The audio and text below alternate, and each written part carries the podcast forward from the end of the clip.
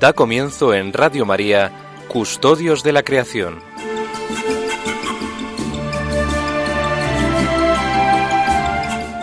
Dirigido por Lorena del Rey.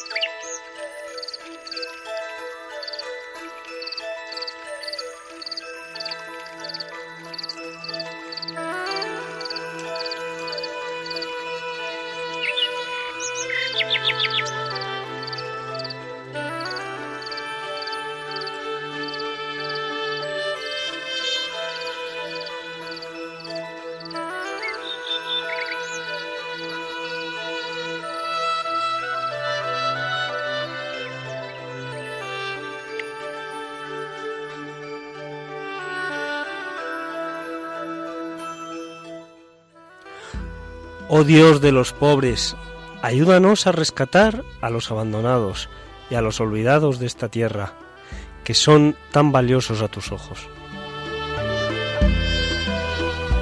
Dios de amor, muéstranos nuestro lugar en este mundo como instrumentos de tu cariño por todos los seres de esta tierra. Dios de misericordia, concédenos recibir tu perdón y transmitir tu misericordia en toda nuestra casa común. Alabado seas.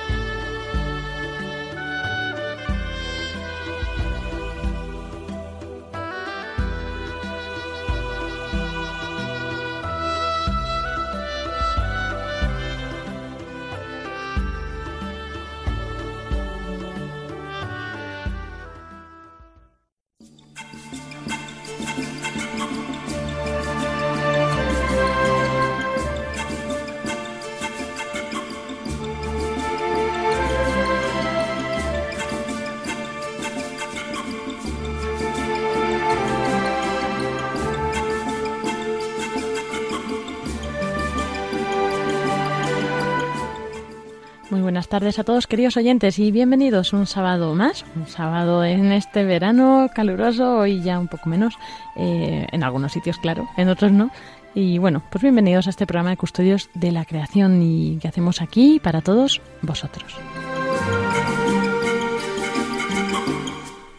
Hoy tenemos algunas bajas de nuestros colaboradores que están en sus merecidas vacaciones, que desde luego que nos contarán cuando vuelvan porque son también muy interesantes, mucho siempre, ¿no? De hora social, de también de eh, medio ambiente, este tema que nos ocupa, pues eh, muchas colaboraciones, como ya nos comentaba Pablo Martínez de Anguita, pues nos volverá a contar más cosas de este, este verano, estas vacaciones de aventuras. Aquí en el estudio tengo conmigo a Iván Renilla, que no se resiste a irse de vacaciones. Iván, muy buenas tardes. Muy buenas tardes, Lorena, y queridos oyentes, un saludo muy afectuoso. Con lo que te gusta a ti salir al campo, ¿qué haces aquí? Pero bueno, no, no cojo temporadas largas, pero sí que hago escapadas muy, muy, muy majas. ¿eh? Eso está bien. Hoy no tocaba, pero bueno, habrá que hacer un día especial de, contar estas escapadas, ¿no? Sí, no sería mala idea que hiciéramos una mesa redonda y fuéramos contando sitios donde, donde la verdad es que es una maravilla porque eh, cualquiera de nosotros que estamos en, en el equipo de, de este programa seguro que nos hacemos escapadas y como ustedes pueden imaginar, siempre eh, en mi caso, en mi caso me dicen en mi familia que la, cabra tira al monte. Y yo, yo no puedo, no puedo decir por menos que tienen toda razón, ¿no? Y siempre que salgo, salgo a, a la montaña. Y sí, sí, desde luego, y también compartir con nuestros oyentes sus experiencias, así que a ver si hacemos cuando ya vuelvan todos algún programa especial y para que todos puedan también participar. Pero bueno, el programa que nos ocupa hoy también es muy interesante. Tendremos otra de las entrevistas que Francisco Marcos realizaba a Sonsoles Martín Santamaría, investigadora del Centro de Investigaciones Biológicas y bueno, ya habitual en nuestro programa. Entonces eh, vamos a, bueno, a volver a escucharla, pero otra entrevista distinta que esperamos que también la disfruten. Y luego, ¿qué árbol de la Biblia toca? Hoy concretamente será el roble. Con este árbol que aparece en la Biblia ya terminaríamos. El roble no es, no es una especie, es un género, entonces tiene muchas especies y la especie que vamos a tratar hoy es la especie que se daba en la zona de en la región de Palestina, uno de los robles que se da en la región de Palestina, que es el roble de Balonia el nombre científico te sonará porque se llama Quercus taurensis. Me suena en la parte del Quercus, la de tauriensis no. Tabur, tabur, tabor. Ah. Es también llamado el roble del monte Tabor. Ah, qué bonito, qué interesante. Pues bueno, aquí hay que quedarse hasta el final del programa para escucharlo. Y, y por cierto, Iván, sabes que hemos recibido alguna comunicación de oyente quejándose de que ya acabes tu sección de los árboles en la Biblia. Bueno, pero realmente lo que tienen que tener ustedes en cuenta es que eh, ya lo explicaremos, ¿no? En el próximo programa de conclusiones, que lo que hemos querido, por supuesto, aparte de, inculcarles el, amor por los árboles, es también el cariño por las Sagradas Escrituras y el que sea el pretexto para que ustedes puedan volver a releer y a recuperar la maravillosa lectura de las Sagradas Escrituras, tanto del Antiguo Testamento como del Nuevo Testamento, los Evangelios, porque les puedo asegurar que yo, con esta experiencia de, ir buscando citas de árboles en las Sagradas Escrituras, he vuelto también a ir releyendo muchos pasajes y no se pueden imaginar lo que he disfrutado ha sido una auténtica delicia que espero que a ustedes también se lo haya podido contagiar. Pues esperemos que sirva para eso y para mucho más. Así que nos vamos a empezar en esta ocasión con una editorial que nos trae el mismo Papa Francisco. Creyentes y no creyentes estamos de acuerdo en que la tierra es una herencia común cuyos frutos deben beneficiar a todos. Sin embargo, ¿Qué pasa en el mundo donde vivimos?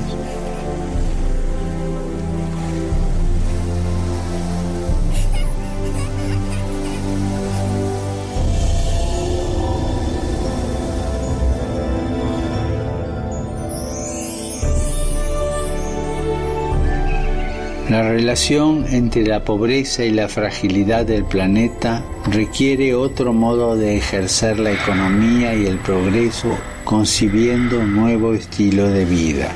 Porque necesitamos una conversión que nos una a todos. Liberarnos de la esclavitud del consumismo. Y este mes te hago una petición especial que cuidemos de la creación recibida como un don que hay que cultivar y proteger para las generaciones futuras. Cuidar la casa común.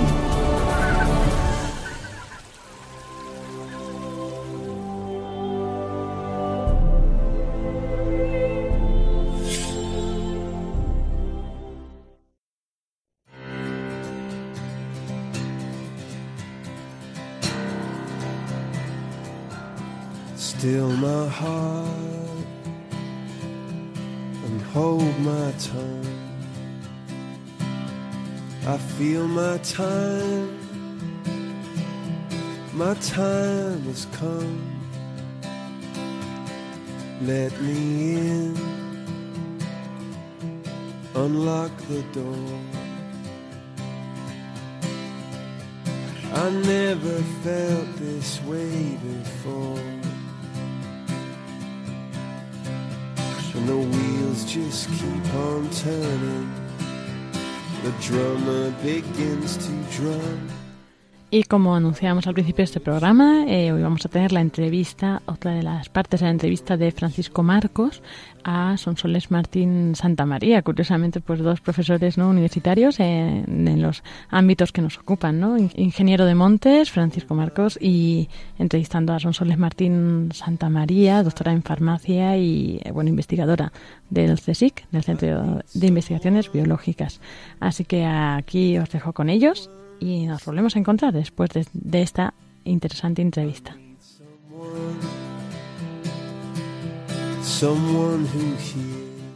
Buenas tardes, queridos oyentes de Custodios de la Creación. Vamos a seguir entrevistando a doña Sonsoles Martín Santamaría, doctora en ciencias farmacéuticas, investigadora del CIB, del Centro de Investigaciones Biológicas de Madrid, y directora de tesis doctorales, de lo cual vamos a hablar con ella. El tema que nos va a ocupar eh, en esta parte son los dos últimos puntos del ecologismo prudente, que son recuperar lo maltratado y trabajar en equipo. Por tanto, vamos a hablar de la importancia que tiene la recuperación de lo maltratado en todo lo referente al medio ambiente. En primer lugar, quisiera decirles que hay tres actividades muy concretas del hombre para la recuperación de lo maltratado. Lo primero, la recuperación de las aguas sucias. Las aguas sucias que todos nos lavamos las manos, fregamos, utilizamos la lavadora, se recuperan en lo que se llaman las estaciones depuradoras de aguas residuales. Un gran invento. Existe la depuración del agua primaria, secundaria, terciaria. Es decir, que el agua que toda llega sucia la mayor contaminación, yo he trabajado en ello, es sobre todo con metales pesados, procedentes eh, en muchos casos del uso de los cosméticos y del uso de artículos de moda y todo lo vinculado con los colorines, esos colorines tan fascinantes que tienen eh, todas las industrias, llevan en muchos casos metales pesados. La depuración de aguas residuales consigue separar esos metales pesados, que además suelen ser metales valiosos, e intentar reutilizarlos. De tal manera que el agua que, por ejemplo, nosotros expulsamos en Madrid es un agua ya limpia y además esos metales pesados se pueden volver a recuperar y reutilizar, que son muy caros. Es el primer ejemplo. El segundo ejemplo también está relacionado con Madrid y ya no estamos con las aguas que consumimos nosotros, sino con el agua del propio río. El propio río Manzanares se recuperó totalmente. Las orillas, fundamentalmente, fueron tratadas para poner vegetación que se llama de ribera con unos árboles en cada lugar del mundo son distintos que son propios de ese lugar y que crecen solos, ¿no? Y por ejemplo, el tercer lugar o el tercer ejemplo de recuperación de lo maltratado es la recuperación de los espacios degradados por la minería. La minería a cielo abierto, para hacer grandes estaciones de minerales, por ejemplo el carbón, si ustedes nos escuchan alguien de Galicia, habrá oído hablar de la zona y de la minería de Aspontes.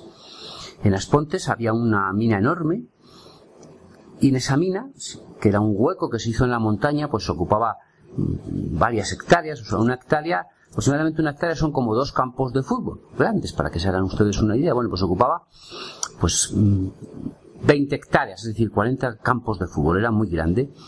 Y los ingenieros mineros, junto sobre todo con biólogos, y con zoólogos y con entomólogos, estudiantes del medio natural, con ingenieros agrónomos, con ingenieros de montes, y sobre todo también con ingenieros de caminos hicieron movimientos de tierras y ahí ahora hay un parque natural precioso. Parque natural no en el aspecto de que sea un parque natural como figura protegida, sino con un espacio natural, con un, con un gran lago que la gente va a pescar. Aquello se ha utilizado vegetación normal y ha sido quizá uno de los ejemplos que de todo el mundo se estudian. Pero bueno, ya hemos dicho tres ejemplos, que es la recuperación, como les decía, del agua nuestra sucia, el agua de los ríos, no la nuestra, y en las zonas mineras que se van declarando. Es decir, que cuando ustedes ven una montaña herida, totalmente destrozada, piensen que con el paso de los años aquello puede ser precioso.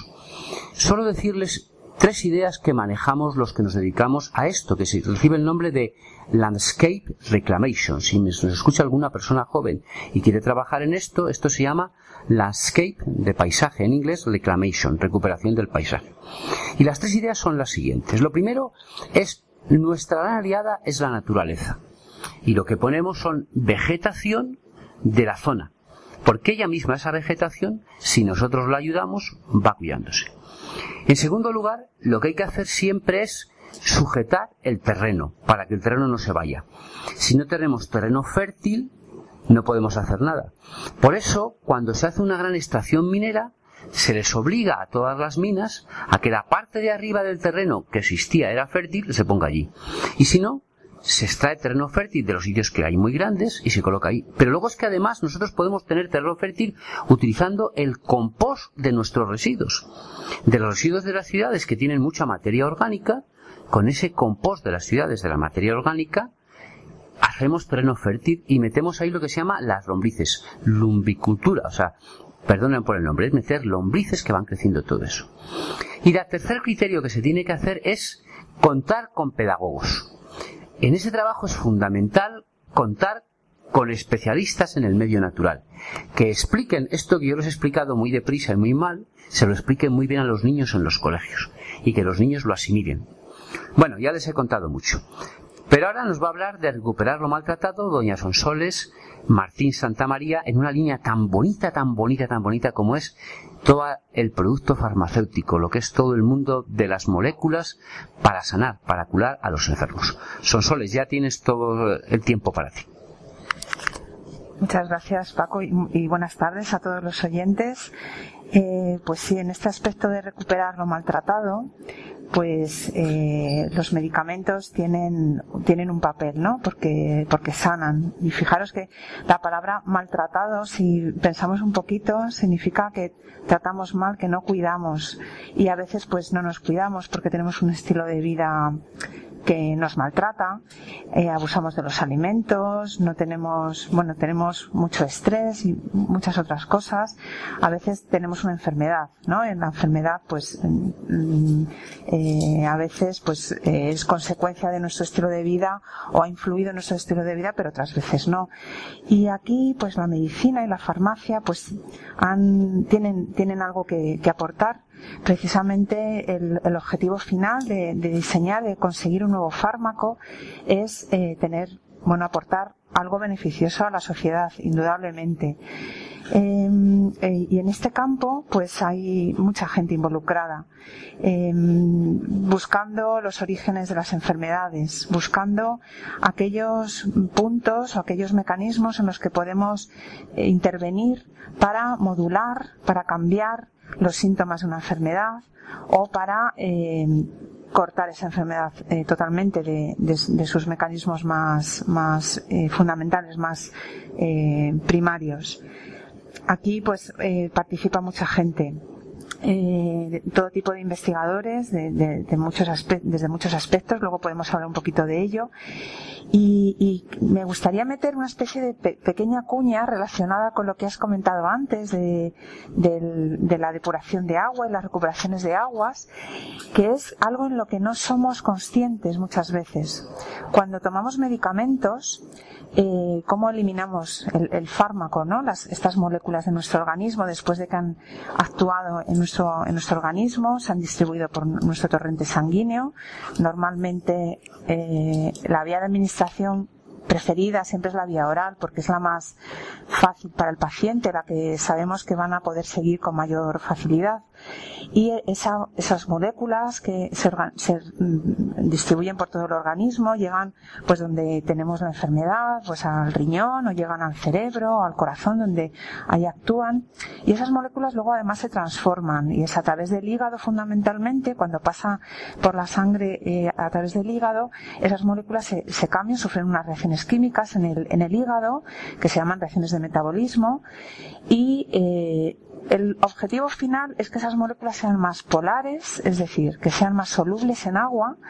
¿Para qué? Para que cuando pasan por el riñón pasen a, la orina y de ahí lo, eliminemos. Es un mecanismo de eliminación. Y ah, porque si no tendríamos un acúmulo de, compuestos en nuestro organismo tremendo. Y eso ocurre para todo lo que ingerimos, todo lo que bebemos y también para los fármacos.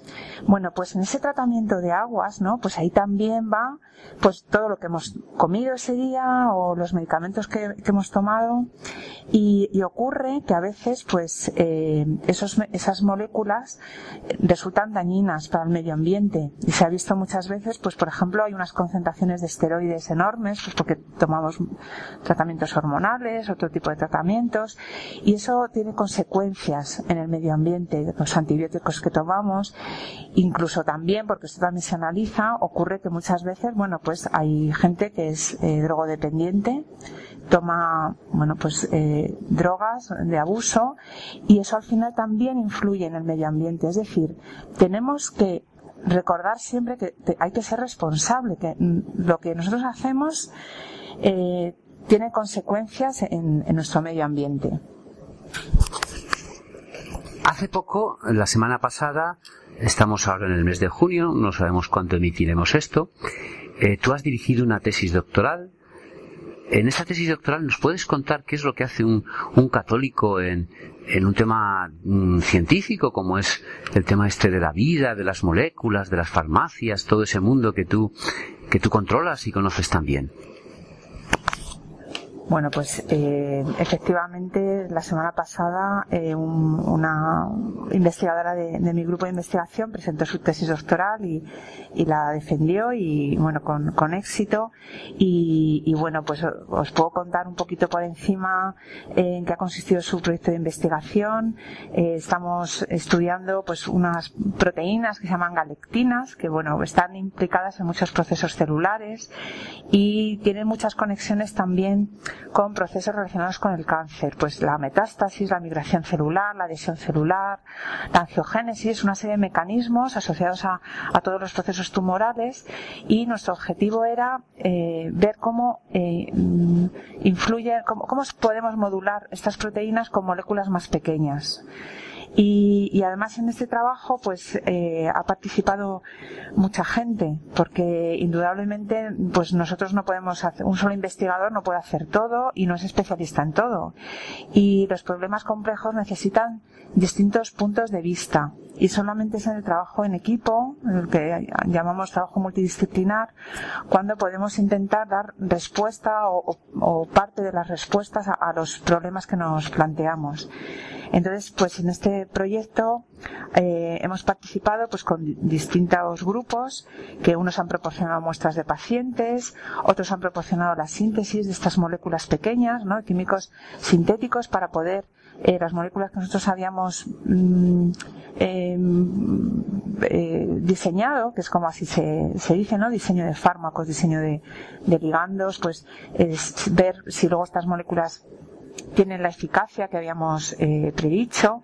Entonces, eh, también hemos usado, hemos colaborado con grupos que utilizan técnicas de determinación de, unión a estas proteínas por distintas técnicas, pues de, biofísicas, ¿no? Por ejemplo, la calorimetría o la resonancia magnética nuclear son técnicas que nos ayudan muchísimo para ver cómo se modulan estas proteínas y que a nivel atómico, que es lo que tienen que tener eh, las moléculas pequeñas para interaccionar con, con las proteínas estudios de simulación de dinámica molecular para estudiar el comportamiento dinámico. Y, bueno, pues al final una tesis doctoral es el resultado de, un trabajo en equipo eh, en el que, bueno, pues de todos contribuimos para la formación de ese investigador, para sentar un poco las bases de lo que va a ser su carrera investigadora. Y fundamentalmente el, doctorando se forma en un campo, ¿no? que es en el campo del, equipo en el que hace la tesis, pero también se enriquece de todas estas colaboraciones y de, estancias en otros centros de investigación. Nuestro maestro Pablo nos ha hablado continuamente del asombro. Asombro es a, la palabra a, el prefijo a, y sombro es salir de las sombras. Asombrarse es abandonar las sombras, dejar las sombras. Y Aristóteles eh, decía que eh, el asombro, decía el de otras palabras más bonitas, ante lo más chiquitito, una pata pequeñita de, de una hormiga, ¿no? ver la, la, maravilla, ¿no? Que es la, la, pata chiquitita de una hormiga o, o de los insectos son, son asombrosos, ¿no? Si los vemos con, con detalle, ¿no? Eh, el asombro ante el crecimiento de, de, cualquier flor, ¿no? Las miles y miles de, flores. Yo ahora tengo el coche aparcado en la calle porque en el garaje no tenemos sitio y, las miles, miles de flores que han salido de golpe, con el calor y con el CO2 que hay en Madrid, pues claro, las flores crecen que, vamos, tienen, tienen calor, las riegan, tienen calor, agua y encima CO2, pues tienen lo que más podían creer. Pero y es la pregunta que yo le quería hacer, Sonsoles. Yo he visto en la pantalla de tu ordenador la molécula de ADN, las moléculas, ¿no? Esa maravilla, ¿no? El asombro también existe ante lo pequeño. Tú algún día nos has hablado de, de, que te encanta asombrarte en los verdes prados de Cantabria, ¿no? ¿Nos puedes hablar del asombro de esas pequeñas moléculas con las que tú trabajas, por favor, si eres tan amable? Pues sí, vamos, el asombro, sobre todo para un investigador, pues tiene que ser constante, porque si del asombro nos surgen las preguntas eh, de bueno pues esto como por qué funciona así porque esto esta molécula tiene esta esta, esta organización no porque están los átomos así colocados. La precisión de la naturaleza a, a nivel atómico es realmente asombrosa es realmente porque la complejidad es enorme es enorme. Nos maravillamos del, del universo pero sin embargo en un, solamente en una célula todo lo que ocurre ahí es realmente asombroso no del, asombro surge la contemplación también. Pero efectivamente esa complejidad a nivel atómico, a nivel molecular, esa exquisitez, eh, esa precisión, ni, ni, el reloj suizo más complicado, ni el ordenador más complicado que pudiéramos pensar, eh, se acercaría al grado de complejidad que existe en una sola célula. Si ya de ahí pasamos ya a pensar que tenemos distintos tipos de células en nuestro organismo, que eso, esas células se organizan en tejidos y tenemos distintos tejidos, esos tejidos en órganos y que al final todo está, hay una orquestación maravillosa y todo funciona, pues nos asombraríamos enormemente de que ahora, mientras yo estoy hablando, pues pueda estar emitiendo voz, mi cerebro pensando y a la vez mi corazón latiendo y, y ocurriendo millones de reacciones químicas en mis células que permiten eh, todo esto. Entonces sí, el asombro es constante, el asombro es, eh, bueno, pues no, no, no deja, no, no, no cesa, ¿no? Ningún día en, nuestro trabajo. Sonsoles, yo te diría que me contaras, por favor, si eres tan amable, alguna anécdota que te ha ocurrido en algún congreso de estos que tú tantos vas a, a países lejanos, eh, relacionadas con, con el asombro, alguna, alguna anécdota personal si tienes con tus investigadores, con, con la gente con la que trabajas. Pues una anécdota en concreto ahora no, no puedo recordar, pero eh, sí que es verdad que cuando sales del laboratorio, y por eso es tan importante, bueno, pues ir a otros grupos, hacer estancias, sobre todo eh, ir a congresos, hablar con otros colegas, es cuando en esa conversación, hablando de nuestros temas de investigación, pues eh, te encuentras con otra persona que tiene otro punto de vista y en esa, en esa intersección, en esa mm, puesta en común, es cuando surgen pues nuevas hipótesis, ¿no? Entonces, de ahí realmente es cuando eh, podríamos decir que se sitúa el asombro, ¿no? De decir, es verdad cómo esto que yo no lo había visto así, ahora al hablar con, con este investigador, pues se me ocurren nuevas ideas y, y de esas nuevas ideas surgen nuevos planteamientos, ¿no? Y, así es como, como, bueno, pues como un, avanzamos, ¿no? Y, de esa comunicación, ¿no? De, ese, de esa puesta en común. Entonces, muchas veces, pues ocurre que decimos, ay, cómo no se me había ocurrido, ¿no? A mí. Y, ahí lo bonito es ver eh, esto, ¿no? Este asombro, decir, qué, bonito es de, esta conversación, de este compartir, ha surgido esto, ¿no? Que dices, pues a mí no se me había ocurrido, pero ahora al hablar con esta persona y ver su punto de vista, pues he tenido esta pequeña idea, ¿no? Esta luz y, veo que por aquí a lo mejor pues puedo seguir y puedo investigar. Muchas gracias, Sonsoles. Y ya saben ustedes, cuando respiren, cuando miren al cielo, cuando por desgracia visiten a un enfermo, piensen que gracias a Dios hay personas como son soles que dedican todo su tiempo y toda su vida a que precisamente nuestra vida sea un poco más agradable. Desde aquí queremos o quiero enviar un, saludo a, todas las personas que sufren ¿no? con las enfermedades. Eh, para los que tenemos fe, pues la enfermedad es un momento de dolor, de tristeza, de sufrimiento, y, el enfermo se, agarra, se amarra con fuerza a la vida, ¿no? Pues un recuerdo para ellos, eh, nuestra oración, y que sepan que siempre en Radio María pueden encontrar una ayuda. Los enfermos son, sin lugar a dudas, las personas que con su sufrimiento quizás entienden mejor lo que a todos nos ocurre. Y todos tarde o temprano pues eh, pasaremos por allí, ¿no? Pues es una maravilla saber que personas como Sonsoles eh, dedican todos sus conocimientos y su tiempo para ello. A veces maldecimos mucho a, a, los políticos, a toda la gente, ¿no? Y no nos damos cuenta que hay personas que desde que se levantan hasta que se acuestan, trabajando con otras personas, pues están continuamente tratando de solucionar esto. Unas veces aciertan, otras veces se equivocan, pero fíjense ustedes que la edad media de las personas, pues cada vez es más larga, más larga, ¿no? Son soles, muchas gracias y que Dios la bendiga.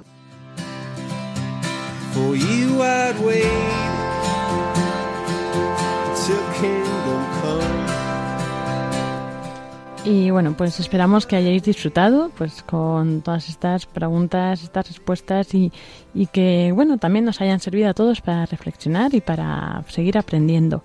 Ahora vamos a tener unos momentos musicales pues para ir un poco digiriendo todo esto que hemos escuchado y bueno, prepararnos para lo que viene, los árboles de Iván.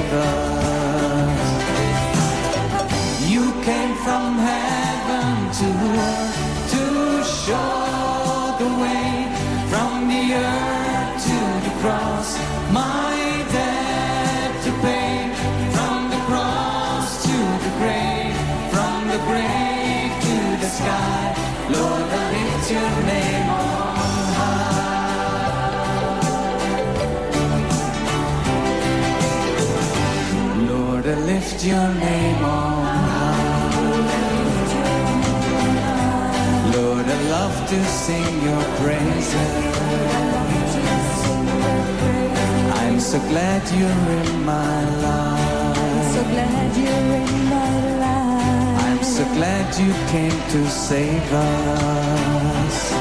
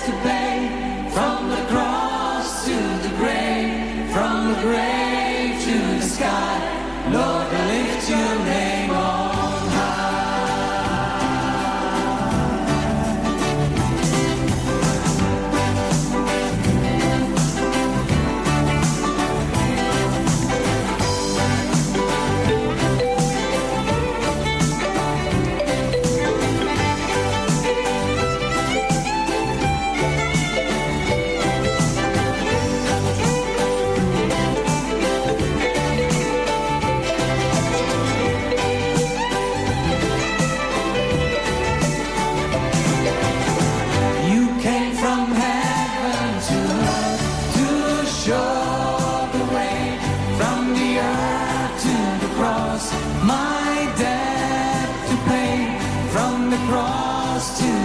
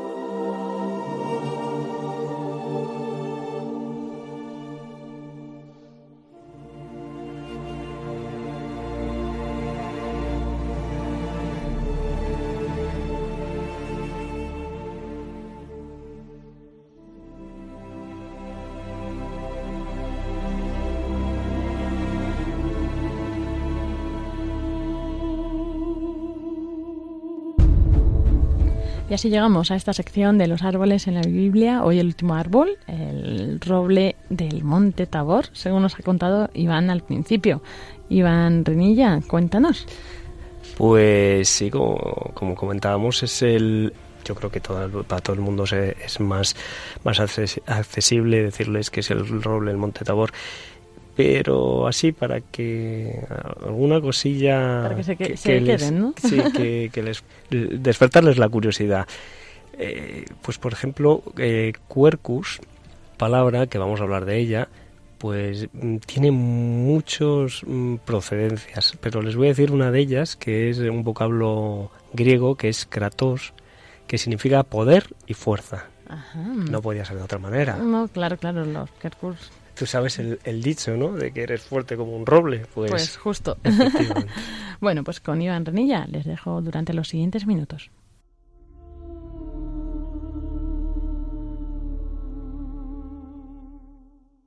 Queridos oyentes, un sábado más, otra vez en la sección Los árboles en la Biblia, empezaremos, como es costumbre en esta sección, con un primer apartado que es la lectura de las citas donde aparece el árbol que nos trae hoy a, este programa, que es concretamente el roble. En una primera cita, Isaías capítulo 6, versículo 13, y si queda aún en ella la décima parte, ésta volverá a ser destruida.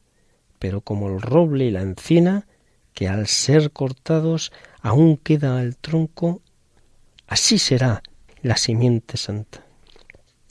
Una segunda cita, Isaías capítulo 44, versículo 14, derriba los cedros y escoge un ciprés o un roble y lo deja crecer entre los árboles del bosque, o planta un pino que la lluvia hace crecer.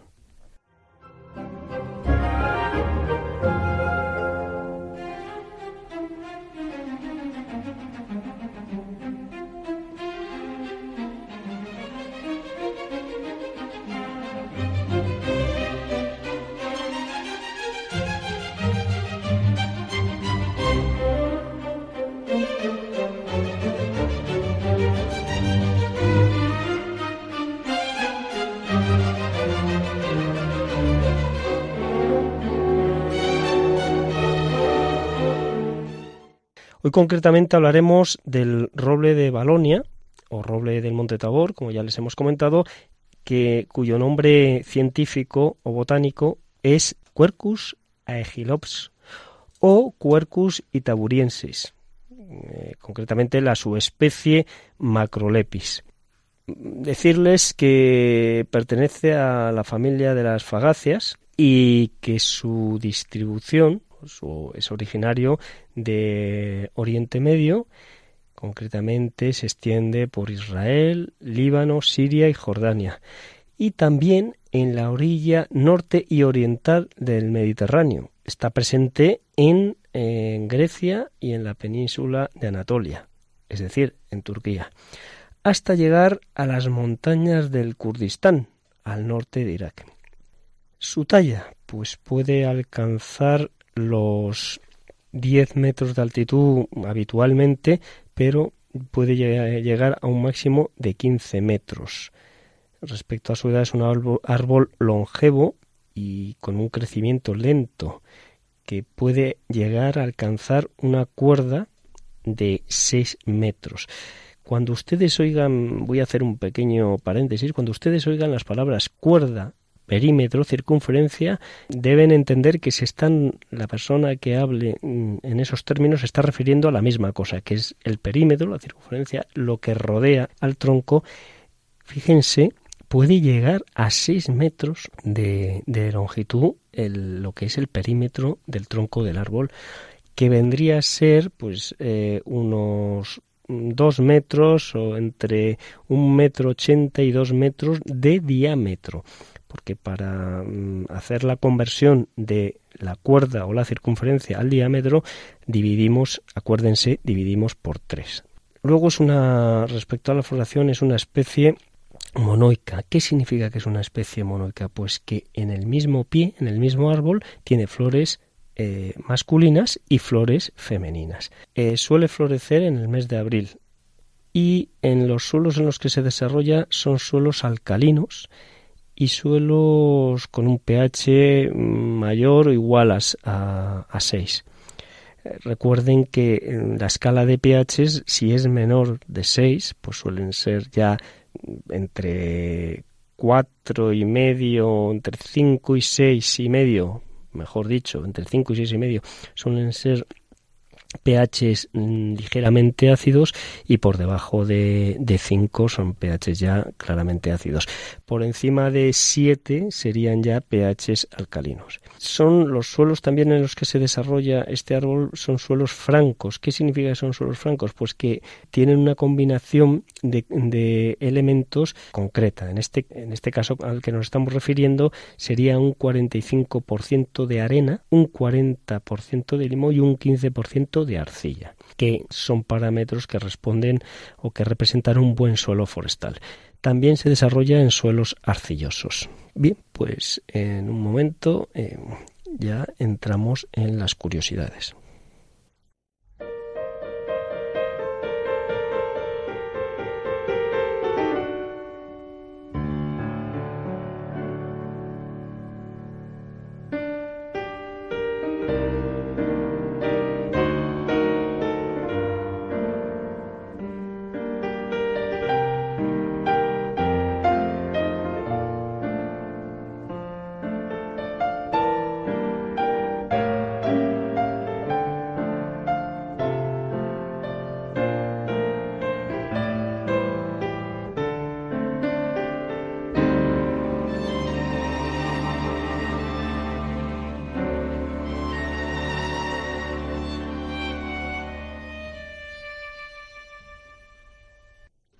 En primer lugar, como es habitual, hablaremos en este apartado de curiosidades de la etimología. Parece ser que el término quercus procede, tiene, eh, como van a poder ustedes comprobar, varias procedencias, pero una de ellas parece ser que es del vocablo griego kratos, que significa poder o fuerza. También eh, se piensa que su origen podría estar en el sánscrito, en la expresión sánscrita cárcara, que significa duro, en clara referencia a la dureza y fortaleza de su madera. Por otro lado, se considera que su origen podía ser el término latino querqueria, que significa o que quiere decir gravedad, pesadez, aludiendo al peso de sus maderas. Otros estudiosos afirman que deriva de las lenguas celtas, concretamente el término cuerquez, cuyo significado es el de árbol hermoso. El origen etimológico que más me ha gustado ha sido este último, el de, el de árbol hermoso. Bien, eh, por otro lado, decir mm, dentro de la etimología que se llama, su nombre común es roble de Balonia. Esta expresión Balonia hace referencia al término Bayonia, que es una ciudad de la isla de Fagace, de origen balcánico, eh, y que posiblemente aluda a ese, a ese término, a ese nombre, por su origen eh, el origen de, esta especie de roble en ese lugar.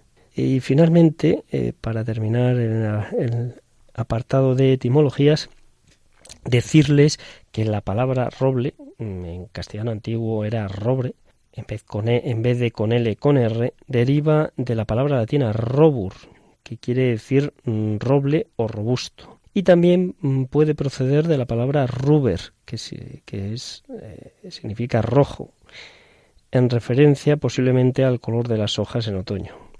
Y como ya colofón, y para finalizar ya se comentó al principio que había un montón de términos etimológicos, eh, la subespecie a la que nos hemos referido era Macrolepis. Bueno, pues este nombre latino significa con grandes escamas. Ya mm, hablando de bueno pues de sus usos y de sus aplicaciones les diremos les podemos decir que su aplicación medicinal es la de ser astringente. Recuerden eh, astringente era la desecación y la contracción de los tejidos es principalmente del vientre. Esta especie fue descrita por eh, Carl George Theodor Korsky que nació en un 15 de abril del 1813 en Ustrom, una pequeña ciudad en la que en, aquel, en aquellos tiempos, en el siglo XIX, era la Silesia austriaca, que actualmente es una región meridional o del sur de Polonia y fue un botánico austriaco eminente explorador de plantas porque eh, realizó varias expediciones hacia la zona recorriendo toda la región oriental del Mediterráneo. Otros usos que tienen y otras aplicaciones en la nutrición decirles que sus frutos, las bellotas, son comestibles y que estas eh, semillas, estas bellotas, pueden tardar unos 18 meses, una duración de un año y medio, en madurar. Eh, respecto a la jardinería, comentarles que es eh, usado este árbol para crear ambientes frescos, es decir, de sombra en verano, porque su frondosidad y la espesura de sus hojas pues dan un ambiente, un brío muy fresco en verano y en invierno al tirar la hoja deja pasar los débiles rayos solares creando un ambiente muy cálido y acogedor. Y ya para terminar con esta especie, comentarles una anécdota muy interesante y muy esperanzadora. Mm, les contaré una historia bastante bonita respecto a esta especie, a este personaje que nos ocupa hoy, que es el roble del Monte Tabor o roble de Balonia. Decirles que a partir del año 1976 el ejército iraquí fue autorizado a desarrollar la política de tierra quemada. ¿Qué significa esto? Pues que incendiaron los bosques de roble en las montañas del Kurdistán, donde se refugiaban los guerrilleros kurdos, conocidos como los pesmergas, que en kurdo significa caminantes ante la muerte o caminando ante la muerte. Pero lo que esas fuerzas eh, militares iraquíes no sabían es que se encontrarían con un poderoso aliado de los pesmergas, que eran los robles de Balonia, Quercus agilops, que aunque eh, quedaban chamuscados, volvían a rebrotar con las primeras lluvias. Cuando incendiaban estas masas boscosas, a través de la fronda de estos robledales las llamas avanzaban lentas y con mucha dificultad, formando una barrera cortafuegos natural de miles de hectáreas. Los permergas, que se replegaban refugiándose en un nivel de vegetación superior, que era la de los robles llamado mm, Quercus infectoria, que estaba en un nivel superior de altitud y también de vegetación. Y si esa línea defensiva era esa segunda masa boscosa era rebasada, se refugiaban más arriba todavía, ascendiendo a los bosques más altos, por encima de los mil metros, donde viven los robles del Líbano. Como se dan cuenta ustedes, los guerrilleros pesmergas se iban replegando hacia arriba, subiendo en altitud para eh, refugiarse y hacer frente a los ataques del ejército iraquí. Estas agresiones al medio natural y a los seres humanos se prolongaron durante 13 años, entre los años 1976 y 1989, hasta que Saddam Hussein volvió su mirada a Kuwait. Este roble allí se conoce los entre los guerrilleros pesmergas y la población kurda se conoce como el roble pesmerga, porque lógicamente fue un gran aliado estratégico en las batallas que libraron durante esos años con el ejército iraquí. Bueno, señores oyentes, pues hasta un próximo programa, si Dios quiere, que Dios les bendiga.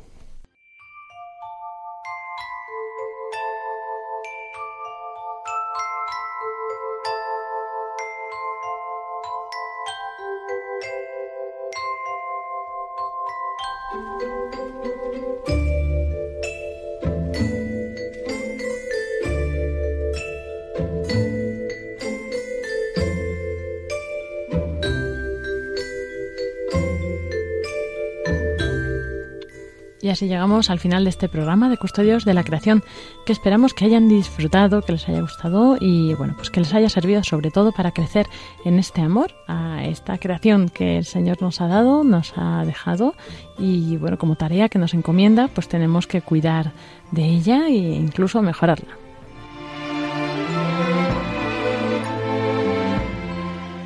Un saludo a nuestros colaboradores habituales, a Pablo, a Sonsoles, a Paco, que pues andarán por ahí perdidos por el mundo, pero los recobraremos pronto.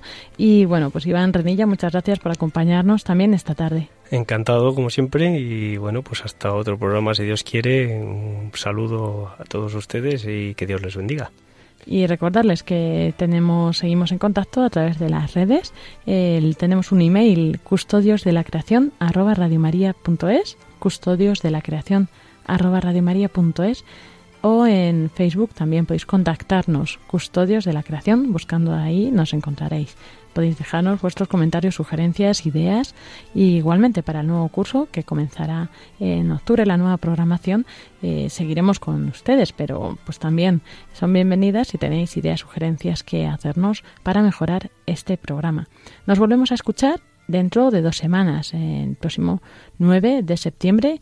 Y bueno, pues esperemos que hasta entonces terminen de disfrutar estas vacaciones o este verano santamente. Que Dios les bendiga. Un saludo de quien les habla, Lorena del Rey.